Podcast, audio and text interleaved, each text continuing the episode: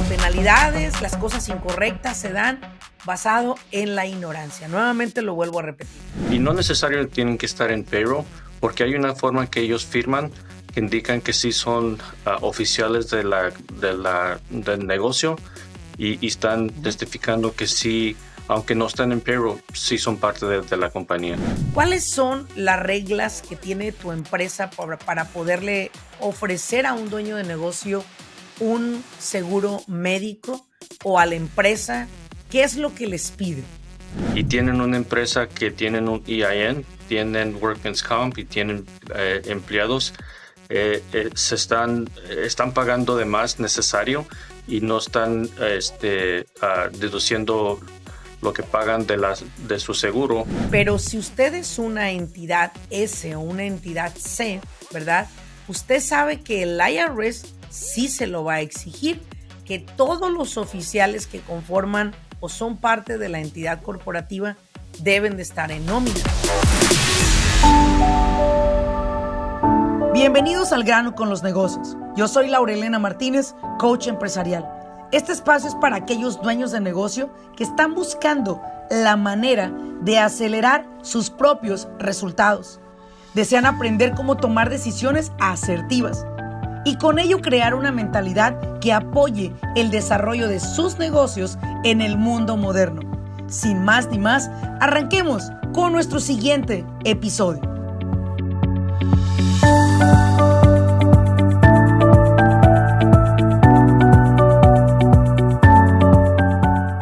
Hola, ¿qué tal a todos? Bienvenidos a un episodio más de Al grano con los negocios. Te saluda nuevamente Laurelena Martínez. Quiero que te preguntes por un momento esto. En algún momento alguien te dijo, deberías de hacerte una corporación y ahí vas y te haces una LLC. Eventualmente alguien te dijo, deberías de lograr que esa LLC sea una S o una C para que puedas eh, ampliar los beneficios que el IRS te da en cuanto a gastos para tu familia o personales para ti. Y posiblemente te hiciste corporación S o C, pero sigues sin ver los beneficios taxables ante el IRS. Y eso te frustra un poco porque quizás estás pagando mucho impuesto de tus ganancias, pero no estás utilizando tus ganancias para construir algo que te pueda asegurar tu salud, asegurarte tu vejez, asegurarte un retiro. Y el día de hoy tengo conmigo a mi mentor, mi gran amigo Gabriel Holguín. Gabriel, adelante, preséntate con nosotros, dinos qué haces, a qué hora sales por el pan. Gracias, Lara. Buenas tardes y o días a todos. Mi nombre es Gabriel Holguín. Ah, soy agente de seguros y broker con GRF Insurance Services. Y normalmente como a las siete, siete y media salgo para el pan. Bien calentito, me gusta. ya escucharon, ¿eh? Por si, por si quieren traerse las cervezas. Ah, no, la cerveza no va con el pan, ¿verdad? Perdón, perdón, hombre, perdón. Pero bueno, pues en este episodio... Eh, hay temas muy importantes. Le, comentaba a Gabriel, que es un experto en beneficios de, seguros médicos y seguros de vida y planes de retiro para, para dueños de negocio y empleados. De hecho, él es nuestro advisor para nosotros y para nuestros clientes directamente. Y le compartí a él que una de mis CPAs me, me comentó acerca de cuántos clientes al estarles haciendo los impuestos estaban ya de por sí violando ciertas reglas que tiene el IRS para aquellos que poseen una entidad S o taxan como una corporación C. El punto es el siguiente, las penalidades, las cosas incorrectas se dan basado en la ignorancia. Nuevamente lo vuelvo a repetir. Y tengo preguntas muy específicas para Gabriel, ¿no? Gabriel, en realidad, ¿para quiénes son los beneficios que puedes adquirir para tus empleados y para ti. ¿Qué tipo de entidades los pueden adquirir? Puede ser identidad que sea una corporación, sea S o C, o puede ser un DBA o puede ser un LLC. Ah, desafortunadamente, si operan como, ah, como lo que sería este self-employed, Ah, eso no funciona porque sí tienen que tener un EIN, que es un número de empleado que, que los reconocen realmente como un, una, un negocio. Perfecto. Tener un IAIN, que es lo que al final del día el IRS nos provee para poder nosotros hacer nuestro reporte de impuestos. Ahora, ya sabiendo que usted sea DBA, sea LLC, sea una, un partnership, una C o una S, usted puede adquirir estos beneficios para su empresa y a su vez beneficiarse usted como dueño de la empresa. En esta ocasión quiero enfocarme porque ya he hablado sobre cómo proteger a los empleados con beneficios, pero quiero hablar, Gabriel, eh, exclusivamente de los oficiales, de los dueños de la empresa. ¿Cuáles son las reglas que tiene tu empresa para, para poderle ofrecer a un dueño de negocio un seguro médico o a la empresa? ¿Qué es lo que les pide? Número uno, eh, este, si eh, tienen que tener empleados y les piden lo que se llama la forma CE9, que es el Quarterly Tax Report, que prueba que sí tienen y son actualmente empleados de, la compañía. Porque no nomás pueden decir, uh, esta persona es mi empleado, pero sin tener ninguna prueba que sí realmente están en payroll. Los empleados deben de estar en payroll Ah, yo sé que has hablado de a veces uh, compañías que pagan sus empleados cash. Este, eso es, eh, es un no-no. Este, y así no se hace una, un negocio realmente. Y, y, y, y sí puede pagar, eh, sí puede tener los dueños los beneficios también. Este, y no necesariamente tienen que estar en payroll, porque hay una forma que ellos firman que indican que sí son ah, oficiales de la, de la, del negocio y, están testificando que sí, aunque no están en payroll, sí son parte de, la compañía.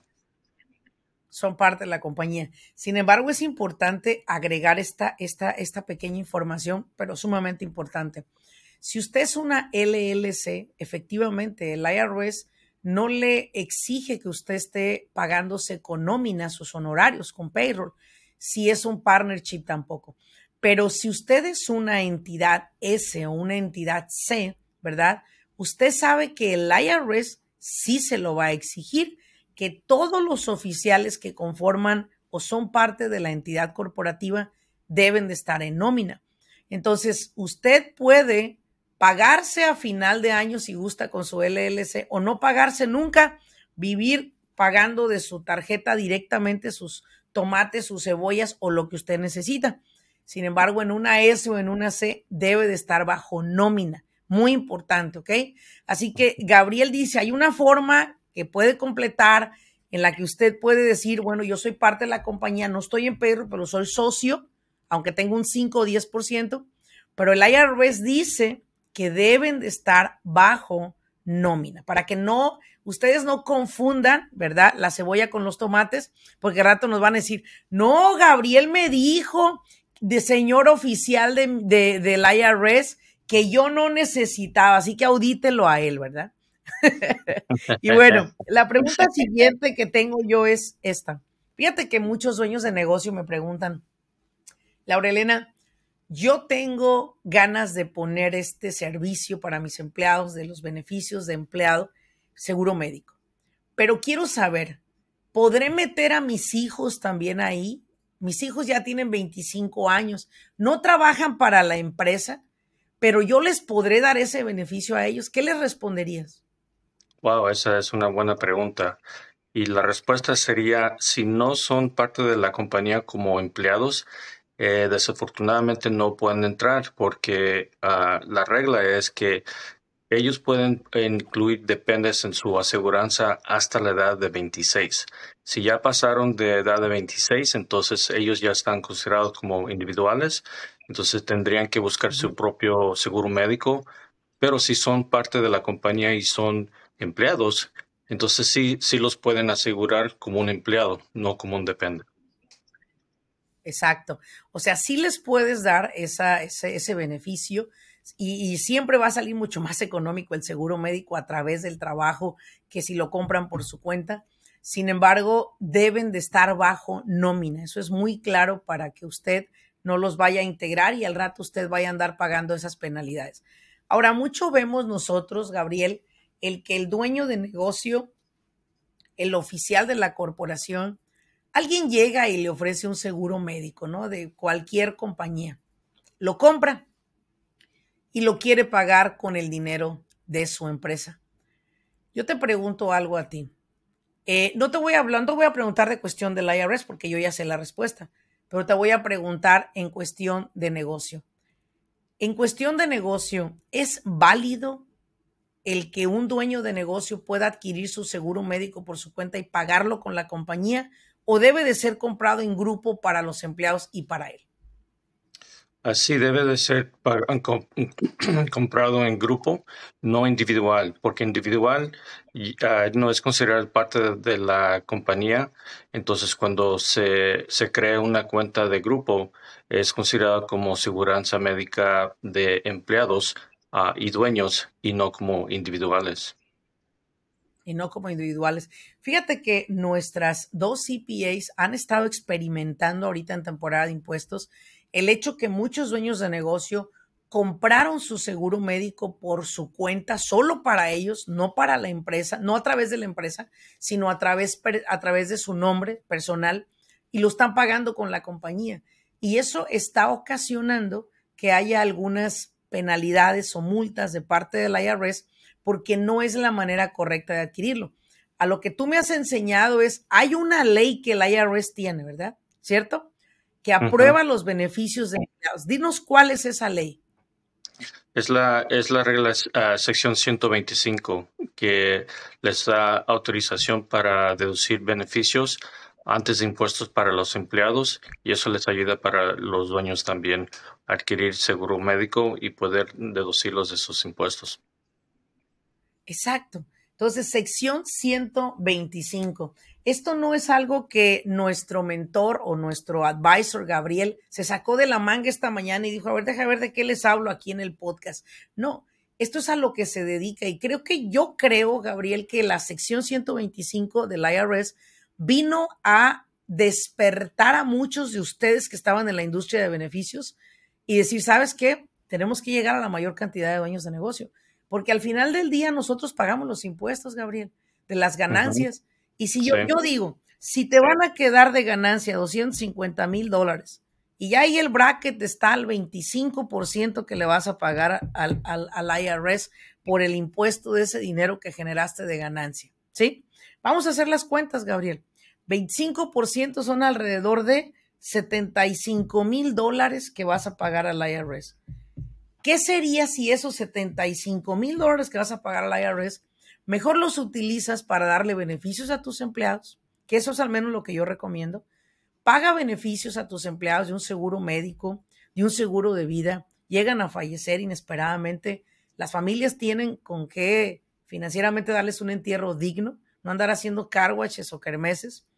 Y creo que en lugar de pagarle yo personalmente dinero al IRS por mis taxes, prefiero que el dinero que se genera de ganancia se quede en beneficios para la gente que al final del día ha sido la responsable de estar donde la empresa se encuentra el día de hoy. ¿Sí? Entonces solamente es cuestión de números. Como, ¿Estás de acuerdo en eso, no? Oh, 100%. Si ahorita pagan sus beneficios o su seguro médico por su cuenta ah, eh, personal y tienen una empresa que tienen un EIN, tienen Workman's Comp y tienen eh, empleados, eh, eh, se están, están pagando de más necesario y no están este, ah, deduciendo lo que pagan de, las, de su seguro por medio de la, de la corporación o de su negocio, porque lo que ellos adquieren de seguro médico, especialmente para ellos ah, y para los empleados, es dólar por dólar deducible al fin del año. O sea, si yo pago, no sé, pon tú 30 mil dólares de beneficios al año, dólar por dólar es deducible de impuestos, ¿sí? Claro que sí. Ahora, Gabriel, voy a pasarme a otra parte que al dueño de negocio siempre le inquieta mucho, ¿no? Y es el Workers' Compensation. ¿Qué es, qué es el papel que juega el, eh, el, seguro médico o los beneficios dentro de la empresa cuando tienes Workers' Comp? cómo, ¿Cómo funciona? ¿Cómo fluyen los dos? Porque Workers' Comp es una aseguranza que en caso de un accidente inesperado al empleado, le cubre ciertas lesiones. ¿Cuál es el efecto que tienen estos dos cuando se tienen ambos?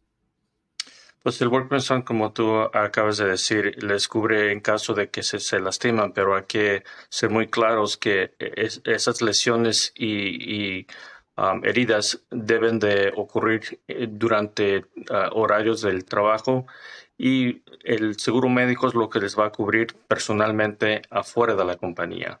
Entonces se relacionan una compañía de seguros uh, eh, realmente necesitan tener Workman's Comp para, para que no traten de meter reclamos de lo que pasó durante tiempos de, horarios como personales. Y eso es importante también porque eso es, y, teniendo seguro médico también para los empleados, evita que los empleados traten de meter reclamos de lo que pasa afuera de la compañía porque no tienen seguro médico a su Workman's Comp. Y todos sabemos si hay, hay Workman's Comp claims, sube las tarifas también. Sí. Fíjate, Gabriel, que tiene un gran sentido lo que tú hablas, porque recuerdo claramente una, un incidente que una clienta me llamó. Recuerda que hace tiempo me dedicaba mucho a, dar entrenamientos y capacitación a los dueños de negocio en el aspecto de cómo, eh, bueno, elevar la seguridad y evitar accidentes en el sitio de trabajo y todo esto. Y algo que yo descubrí fue que una de las empleadas tuvo un accidente un fin de semana, el fin de semana no trabajaba. Y cuando llegó a la empresa quiso levantar una caja de las que ella normalmente levantaba, tenía su faja y todo. Y, desde ahí la señora puso un claim que se le habían movido los discos. No recuerdo si fue el de los Bookies, el de los Jonix o el disco de Parchís, no recuerdo cuál disco fue. Me parece que fue el de Joan Sebastián al final. Pero bueno, se le movió un disco a la señora o varios discos. Y entonces la señora metió un claim, ¿sí? Al, al Workers' Camp. Y la señora duró trabajando ahí, creo que año y medio, no la podías correr, ya sabes, la ley de ellos, de labor, no te podías deshacer de esta señora.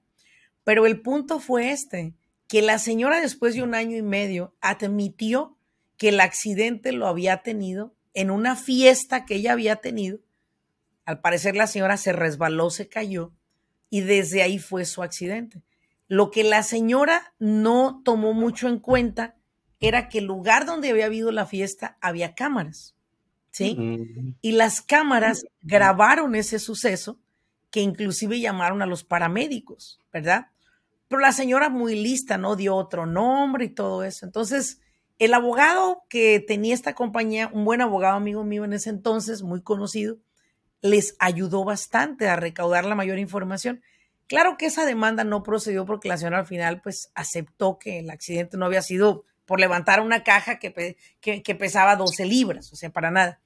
Era que ella había tenido un accidente, se cayó al parecer en esa fiesta, cayó de, de espalda, se golpeó muy fuertemente y bueno, pues con justa razón ella mete esta demanda porque dijo, pues de dónde me agarro, ¿no? Pero yo me pongo a ver en este escenario. Supongamos que la señora tuvo el accidente en una fiesta. Quizás yo creo que el tequila en lugar de venir de 39% de alcohol venía de 90% de alcohol. Y vamos a pensar que con un chat, porque luego dices, yo no sé qué pasó, si nomás me tomé un chat. Haber sido de 90. ¿Te ha pasado eso, no? Que dices, pero ¿cómo me pasó si nomás fue una copa? sí, pero era de 90 grados, ¿no? De alcohol. Eras grandotas, como las que venden ahí en Las Vegas, ¿verdad? Bueno, el punto es que, supongamos el mismo escenario. Tienes un accidente, estás en una fiesta, llegan los paramédicos, te llevan a una, a una clínica o te llevan a urgencias o a emergencias, qué sé yo, y presentas tu tarjeta que tienes de tu seguro médico y bueno, pues te atienden y te dan atención. Eso es algo muy importante. ¿Por qué? Porque hay un récord previo que el accidente no ocurrió en el trabajo. Número dos, ¿sí? El, el, empleado se siente bien atendido, bien cuidado por buenos doctores, porque son buenas aseguranzas médicas, y lejos de sentirse el empleado decepcionado, porque no va a tener un trabajo, no se va a poder mover, dices, no te preocupes, tienes horas de enfermedad acumuladas y si no, te alivianas y regresas. Aquí está tu trabajo, porque sabemos que se tiene que recuperar en algún momento, si es que pasa. Y el punto es este, quiero que lo vean ustedes como dueños de negocio, ¿no? vean los escenarios. O sea, no es que no van a ocurrir los incidentes que no se tenían ni siquiera en mente, van a ocurrir, pero cuando ocurran, que tengas ese support de tener los beneficios para tus empleados. Yo creo que esto, muchas empresas, Gabriel, tontamente no han implementado los beneficios. ¿Sí? Y se ponen a riesgo de que los, los, los, eh, los empleados tratan de meter sus clases de reclamos en el, en el trabajo, precisamente porque no tienen seguro médico. Exacto. Ahora, cuéntanos un poco de tu experiencia, ¿no? Normalmente las empresas que tú les has ofrecido este servicio de beneficios de seguro médico y seguro de vida, descríbeme más o menos en qué industrias están y por qué han elegido, según tus clientes, el adquirir este, este beneficio.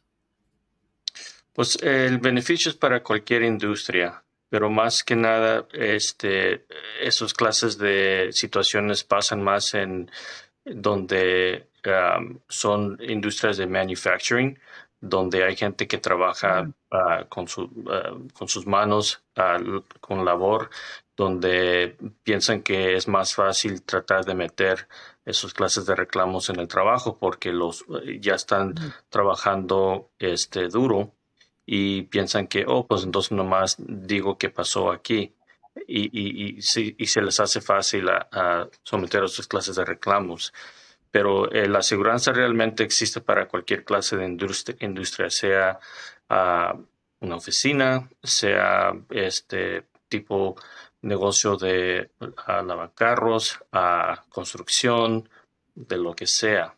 Eh, le puede beneficiar a cualquier clase de, negocio y empresa. Una pregunta, Gabriel. ¿Cuáles son las industrias en las que tú más tienes clientes? Ah, ahorita eh, los que están proviendo, este, están investigando sobre seguro médico es más ah, negocios donde uh, no necesario como ah, oficinas, sino eh, eh, compañías que, que, crean productos o, o hacen, facturan este, algún clase de que fabrican alguna clase de producto. Ándale, exacto, esa es la palabra mayormente las fábricas. Muy bien, perfecto. Ahora, ¿has tenido clientes en la industria de construcción? Porque fíjate que la industria de construcción es, es una industria muy sensible ante accidentes, tú lo sabes muy bien. ¿Has tenido clientes en la industria de construcción? Claro que sí, claro que sí. Y eso es más importante para ellos también porque eh, el Workman's Comp definitivamente sí les va a ayudar en caso. Accidentes puede pasar en cualquier circunstancia. Eh, trabajando en la construcción o como tú lo ah, habías dicho, estando haciendo la quebradita en la fiesta y de repente, vámonos, este, se caen. no importa en qué circunstancias, hasta si alguien está trabajando en una oficina, accidentes y, lesiones, pueden, ah, pueden pasar en cualquier momento. Sí. Y lo, más importante de todo esto es que tengan acceso a un servicio médico y que ese servicio médico apoye a estas personas a poderse recuperar, punto. ¿Me explico? No pasa nada. Simplemente que tengan la oportunidad de que no tengan que sacar de su bolsa o ser mal atendidos con un, con un seguro que, pues tú lo sabes, los seguros de gobierno, que el servicio no es el mejor, las atenciones no son las mejores. Gabriel, Dile a los dueños de negocio en cualquier industria, en tu experiencia, cuáles son las tres razones por las cuales tú consideras que si tienen una empresa, aún con un empleado en payroll, deberían de tener el servicio. ¿Cuáles son tres razones importantes que tú conoces? Ahorrarse dinero, ahorrarse dinero, ahorrarse dinero. ese es el número uno. Ahorrar dinero. Claro que sí. Y número dos es, ah, aunque sea un empleado o 10 o 20 o 50, ah, ofrecerles beneficios a los empleados les da razón de que la empresa realmente sí los valora como empleados, no, no como una empresa que nomás los está utilizando para ganancias y no querer cubrirles este, más de lo que sería el salario. y tres, ellos igualmente, este, uh, uno nunca sabe qué está pasando atrás de ah, o afuera de ah, el trabajo. Pueden tener problemas, puede ser alguien que tiene problemas este, mentales, no necesario que están locos, pero a lo mejor tienen un, han tenido un caso fuerte y les ha dado la depresión a lo mejor hay una enfermedad que realmente ni ellos este, saben que tienen. y, también es importante el tema que, que tocaste hace rato sobre aseguranza de, vida, que es importante también. La compañía puede proveerles a los beneficios a, los empleados una aseguranza de vida que la compañía lo puede patrocinar que puede ser unos 10, 15, 20, 25 mil dólares, uh, depende, depende en, la, en, en, el número de empleados, que les puede dar muy, uh, muy buen beneficio. Últimamente, es recientemente, tuve un caso que había una, una, compañía que ofrecimos beneficios y unos sí los tomaron y otros no, pero la compañía sí decidió ofrecerles seguro de vida a todos. Y específicamente había un señor que él, él realmente no quiso hacer la, aplicación. Y, estaba al tanto de él, mire, eh, tal señor, necesito su aplicación porque le van a proveer una aseguranza de vida gratis, necesito tener su, su beneficiario.